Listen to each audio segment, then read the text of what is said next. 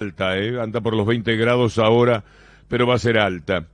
Y nosotros aquí, contando estas cosas, algunas muy desagradables, otras que levantan el ánimo, como siempre. Es el mundo, es la noticia, es la información, es la radio.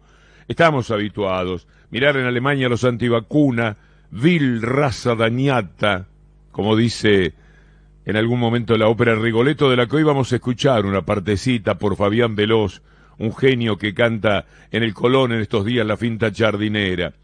Rigoletos de un tiempo de héroes y payasos que planificaban asesinar al presidente de Sajonia. A eso llegan los antivacunas también.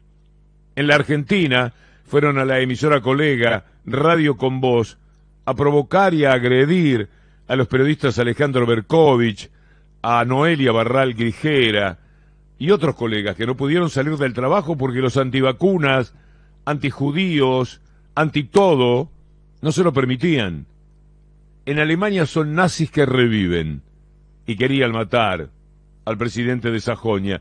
En Argentina son hijos de una violencia lanzada desde una derecha de escasa eh, distancia con lo nazi, con lo fascista, lo repugnante de la política.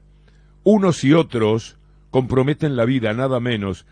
Esa vida que quiere defender Italia obligando a, la cuarentena a los visitantes no vacunados. Hay que eh, eh, hacer cuarentena, no están vacunados, lo lamento muchísimo. No, que yo no me vacuno porque no quiero. Bueno, perfecto, va a ser la cuarentena, señor. Esa vida que defendemos y que defiende Países Bajos. Un saludo para Luciana Cueto. Sabemos que anda por acá, por ahí charlamos en radio o en televisión con ella para que nos cuente un poco el panorama están cerrando escuelas para preservar a los chicos y a los grandes, porque los grandes tienen contacto con los niños.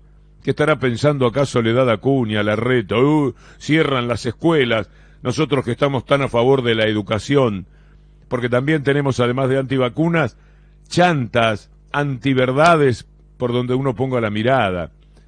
Esa vida que matan diarios y canales empeñados en destruirlo todo si no es parte de su negocio mafioso. Defender esa vida que entre los escombros de la catástrofe del COVID reaparece poco a poco, pese a todo. Bueno, y nosotros aquí, como les decía, celebrando eh, una inflación más baja.